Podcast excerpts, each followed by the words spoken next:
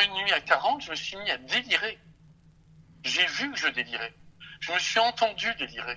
Mais c'était plus fort que moi.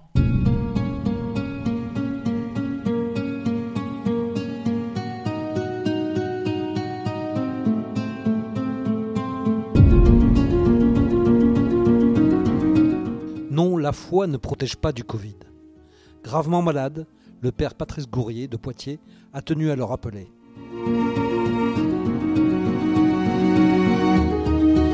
Je suis Laurent Gaudens, journaliste à la Nouvelle République et Centre Presse. Avec ce podcast dans l'œil du coronavirus, je vais vous raconter au jour le jour la vie au temps de la pandémie et l'impact qu'elle a sur notre quotidien, entre Poitiers, mon lieu de travail, et Châtellerault, mon domicile. Bienvenue sur le répondeur du père Patrice. Actuellement en convalescence, après un Covid qualifié de très sévère, il ne répond pas directement à mes appels je ne suis pas en mesure de proposer le moindre rendez-vous avant plusieurs semaines. Voilà le message qu'on peut entendre quand on essaye de joindre le père Patrice Gourrier, prêtre emblématique de Poitiers. Il a été atteint du Covid-19 et a été longuement hospitalisé. Il a évité de peu la réanimation. Actuellement en rééducation, évitant les contacts, il m'a accordé un entretien téléphonique pour revenir sur ces dernières semaines et avertir tous ceux qui prennent l'épidémie à la légère, notamment certains membres de la communauté catholique. Avant toute chose, je lui ai demandé comment il se sentait. Euh, écoutez, ça, dépend des moments. En fait, euh, il y a des moments où ça va, et puis des moments où je suis absolument épuisé de fatigue. Voilà, et incapable de faire euh, quelques pas, essoufflé complètement. Donc voilà, ça, ça montre que ces moments-là montrent que tout n'est pas résolu. Voilà, c'est un peu normal. Racontez-moi euh, co- comment euh, vous avez été victime de, de- de ce Covid. Co- comment ça s'est produit d'abord? C'était quand? Ah bah écoutez, j'a- j'avoue, moi je ne comprends pas du tout comment je l'ai attrapé, puisque j'ai toujours un masque, j'ai les gestes barrières. Euh, à l'église, le prêtre est loin des personnes. Quand on communie, on prend les précautions. Mais il n'empêche que je crois que c'était le, sam- le samedi euh, 20 février, je me suis senti pas bien. Euh, mal à la tête, euh, fatigué, des courbatures. Et j'ai réussi à me faire faire un test PCR le lendemain. Et le lundi, euh, l'assurance santé m'a appelé pour me dire que le test était positif. Et, et là, Voilà. vous n'avez pas compris du tout comment, euh, comment vous aviez pu la- l'attraper là? Pas du tout, pas du tout. Mais euh, j'étais pas mal hein, le lundi. Donc je me suis dit, euh, bah, ça doit être un Covid, euh, un peu comme tout le monde, un peu asymptotique, sans trop de problèmes. Et puis malheureusement, euh, le mardi, la fièvre a commencé. En fait, j'ai été pris d'une forte fièvre après 40. Et à partir de là, pendant, pendant un certain nombre de jours, ça n'a pas cessé. Donc le mardi, la semaine suivante, pendant la nuit, des amis m'ont emmené aux urgences. Et puis là, on m'a dit que c'était normal, la fièvre avec le Covid, etc. Et puis malgré tout, dans, la matinée, j'ai été hospitalisé. Et en fait, euh, la fièvre n'a pas cessé. Voilà, ce qui m'a énormément fatigué. Le seul symptôme du Covid que j'ai eu, j'ai pas perdu le goût, j'ai pas perdu l'odorat. C'est une fièvre à 40 qui ne baissait pas. Et je me rappelle très bien le samedi la semaine suivante, le médecin est venu me voir tôt en me disant écoutez, je préfère vous l'annoncer euh, maintenant, mais on envisage de vous transporter en réanimation parce que la fièvre ne baisse pas. Et là, je sais pas ce qui s'est passé dans ma tête, j'ai dit je n'irai pas en réa. Parce que j'avoue, les images qu'on a à la télévision euh, montrent à quel point c'est compliqué. Puis moi, prêtre, je vais souvent voir des gens en réanimation, je sais à quel point c'est compliqué. Et à midi, ma fièvre est tombée à 39. Et du coup, le service a décidé de me garder. Et à partir de là, ça, a- ça a commencé à aller mieux. La fièvre a baissé et je vous assure que quand vous passez de 40 à 39, vous le sentez. De 39 à 38, vous commencez à vivre. Et quand ça tombe à 37, alors là, c'est l'apothéose. Donc voilà, donc j'ai été pendant euh, près de 15 jours à l'hôpital, euh, où j'ai pu admirer les soignants, parce que c'est là où, c'est pour ça que je suis content d'avoir pu parler avec Alain Defaille. Euh, j'ai l'impression de vivre dans un monde complètement schizophrénique. C'est-à-dire que moi, hospitalisé, j'ai pu me rendre compte à quel point euh, l'expression de Macron, qu'on l'aime ou qu'on l'aime pas, on, on se m'en fiche, c'est la guerre était vrai. C'est-à-dire que quand dans un service, vous avez la moitié des patients Covid comme moi, hein, où j'étais, les, les soignants sont obligés de prendre de multiples précautions. Donc ils enfilent des blouses, ils, ils, ont les gants, ils ont les masques, ils ont des trucs sur la tête. Et on sent bien que, que c'est vital pour eux. Hein. Alors heureusement, ils sont tous vaccinés petit à petit, mais il n'empêche qu'ils prennent énormément de précautions. Quand vous mangez pas votre plateau, et moi pendant plus de huit jours, je n'ai pas mangé, tout est jeté. Ça peut servir à personne parce que le virus peut être sur le plateau si vous l'avez touché. Mmh. Donc on, on sent un hôpital où, où les soignants exercent leur profession et tout le monde. Hein. Quand je parle des soignants, je parle aussi de la personne qui vient balayer votre chambre, qui est obligée de, de, de prendre des précautions euh, faramineuses. Donc ce monde de l'hôpital où c'est ce qui est en tension et puis je me rappelle, le, le, je suis sorti samedi, j'ai voulu me promener un petit peu en ville. C'était la première sortie, quelques pas. Et là, des gens sans masque, sans rien, euh, pas de geste barrière, donc sans aucune précaution, comme si le Covid n'existait pas. Et là, je me suis dit, mais ça, ça va plus, le monde est schizophrène. Euh, et le virus, il existe, voilà. Et quand je vois sur Facebook toutes ces théories du complot, etc., mais je suis horrifié en me disant, mais j'ai qu'à venir me voir. Hein ils auraient vu qu'il n'y a pas de théorie du complot, la, la, maladie, elle existe. Donc voilà, pour ça, je crois, que c'est important que les gens qui ont eu Covid, ils puissent parler pour le dire, surtout quand le Covid a été, comme pour moi, sévère. Et quand on voit justement, euh, là on a vu des images récemment euh, euh d'une messe où il y a de la proximité, où il n'y a pas de geste barrière, vous en tant que prêtre, qu'est-ce que vous en pensez là? Ah, J'étais sûr que vous me poseriez la question. Alors, je dois dire qu'à Poitiers, on a beaucoup de chance. Notre archevêque, dès le début, il a envoyé une lettre à tous les prêtres en étant extrêmement clair. Voilà, masque obligatoire, une chaise sur deux, voire quatre quand on a changé la jauge, un rang sur deux, pas de communion dans la bouche, comme on l'a vu. Hein. Enfin, c'est voilà. Et donc, il a envoyé une lettre à tous les prêtres en les exhortant de faire ça. Il n'empêche que même à Poitiers, vous avez euh, malheureusement une infime minorité. Hein, c'est même pas du 1% de gens, de catholiques, qui ont un peu une pensée magique. C'est-à-dire, je suis catholique, je ne peux pas attraper le Covid. Je suis protégé. Ben, c'est oublier qu'avoir la foi, ça ne protège pas du malheur. Hein. Et je vais prendre un exemple. En Russie, dans la vieille Russie, pendant très longtemps, la peste s'est propagée par les icônes. C'est-à-dire qu'en Russie, on embrasse beaucoup les icônes dans les églises. Les Russes les embrassaient et le suivant, il chopait la peste. Donc, être croyant ne protège pas du virus. Et moi, c'est ce que j'aimerais dire à ces, gens. Hein. Et les photos sont impardonnables, tant de la part du prêtre, mais pas seulement le prêtre. Hein. Nous subissons une pression.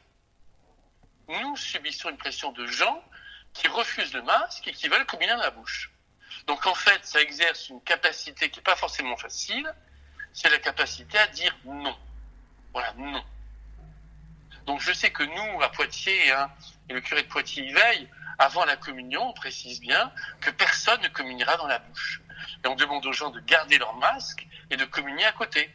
Ce qui me semble être pour les autres, hein, et j'avoue, ce que je veux dire n'est pas très charitable, mais je vois qu'il y a une action du procureur de la République à Paris pour mise en danger de la vie d'autrui, mais c'est exactement ça.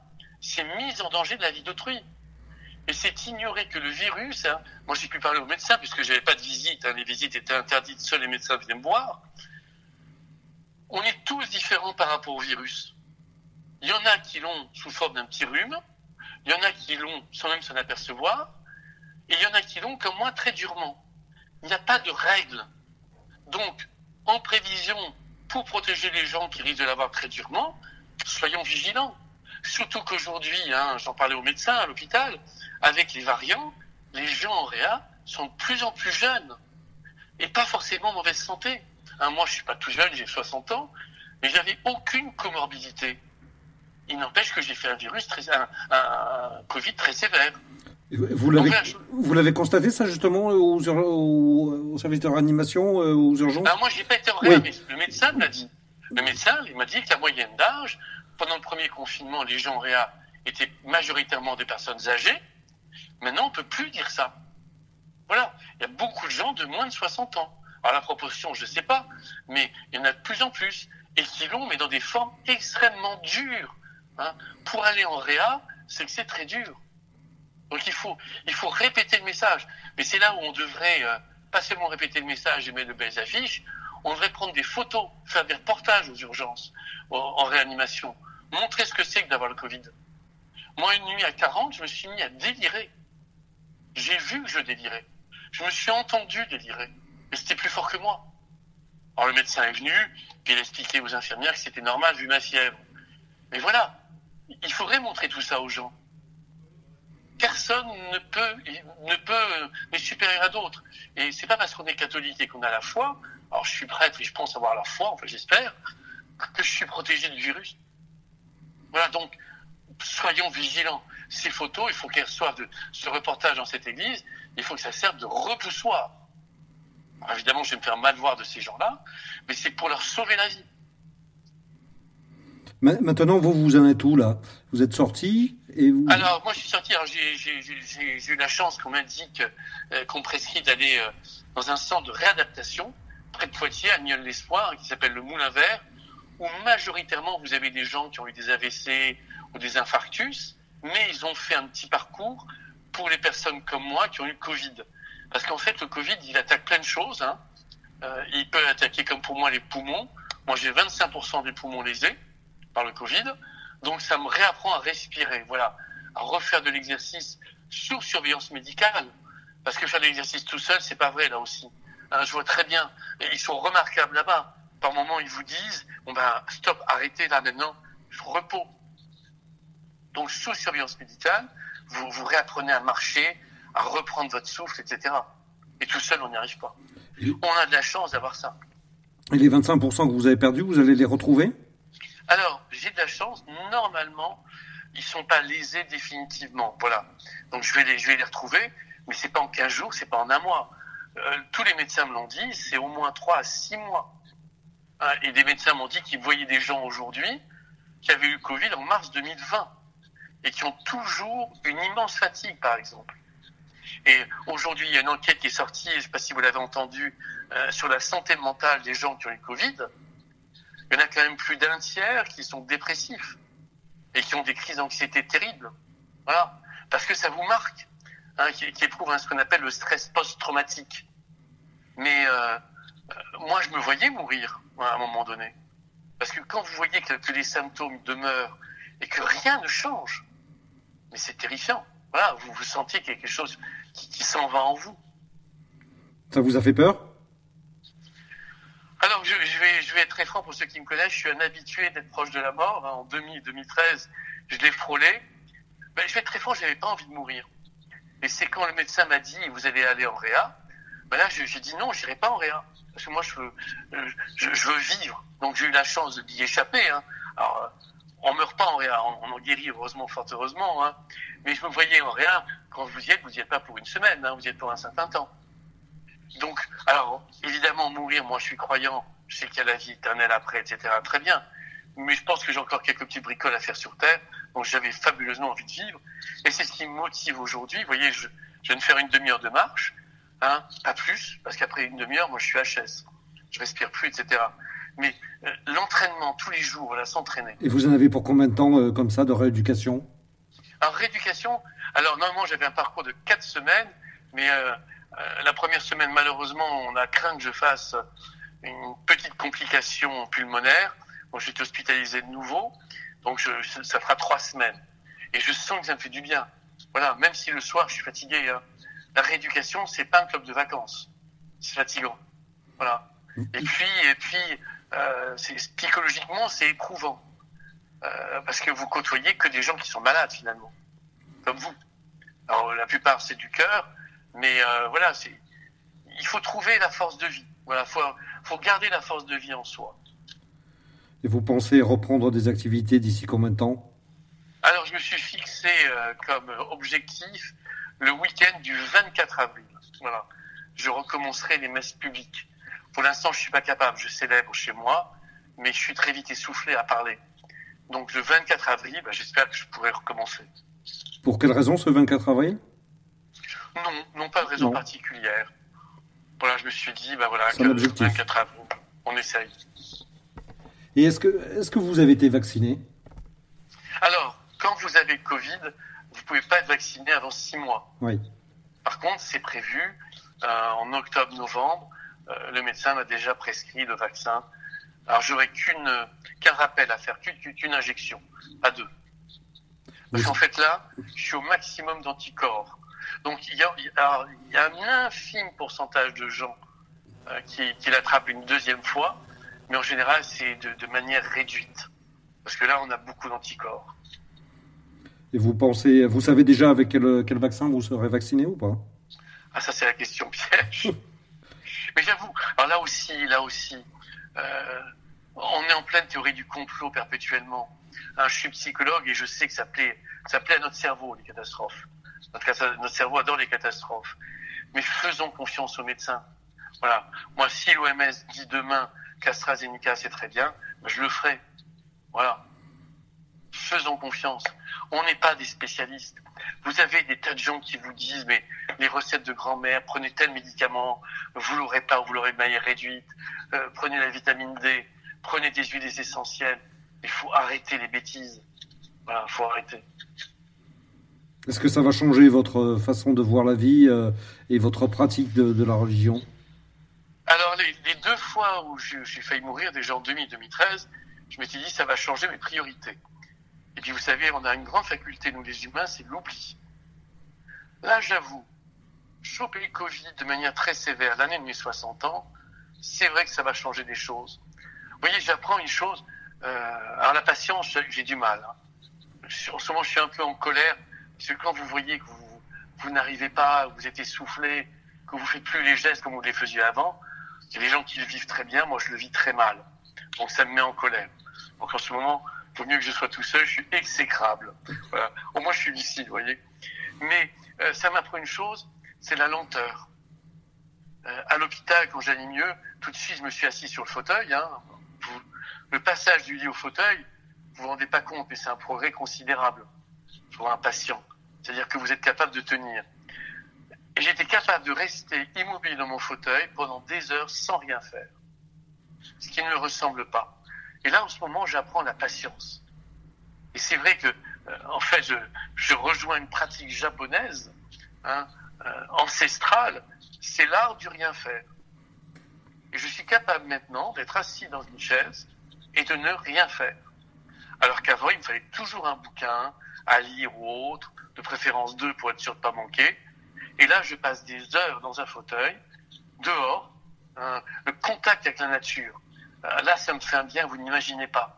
Hein, la lumière la nature, le vent. Je redécouvre tout comme si c'était tout neuf. Donc, rester tout simplement assis dans la nature sans rien faire.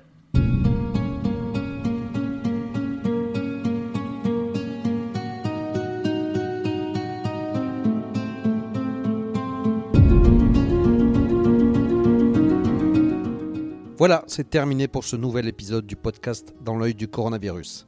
Si vous l'avez aimé, n'hésitez pas à en parler autour de vous, à le partager sur les réseaux sociaux, à vous abonner sur les plateformes de podcast telles que Spotify, Deezer et à voter pour lui sur Apple Podcast. Ça nous aidera vraiment à continuer. Si vous avez un sujet que vous aimeriez voir développé dans ce podcast, n'hésitez pas à me le transmettre par mail à laurent.gaudens, nr-cp.fr. En attendant, lavez-vous bien les mains et à très vite.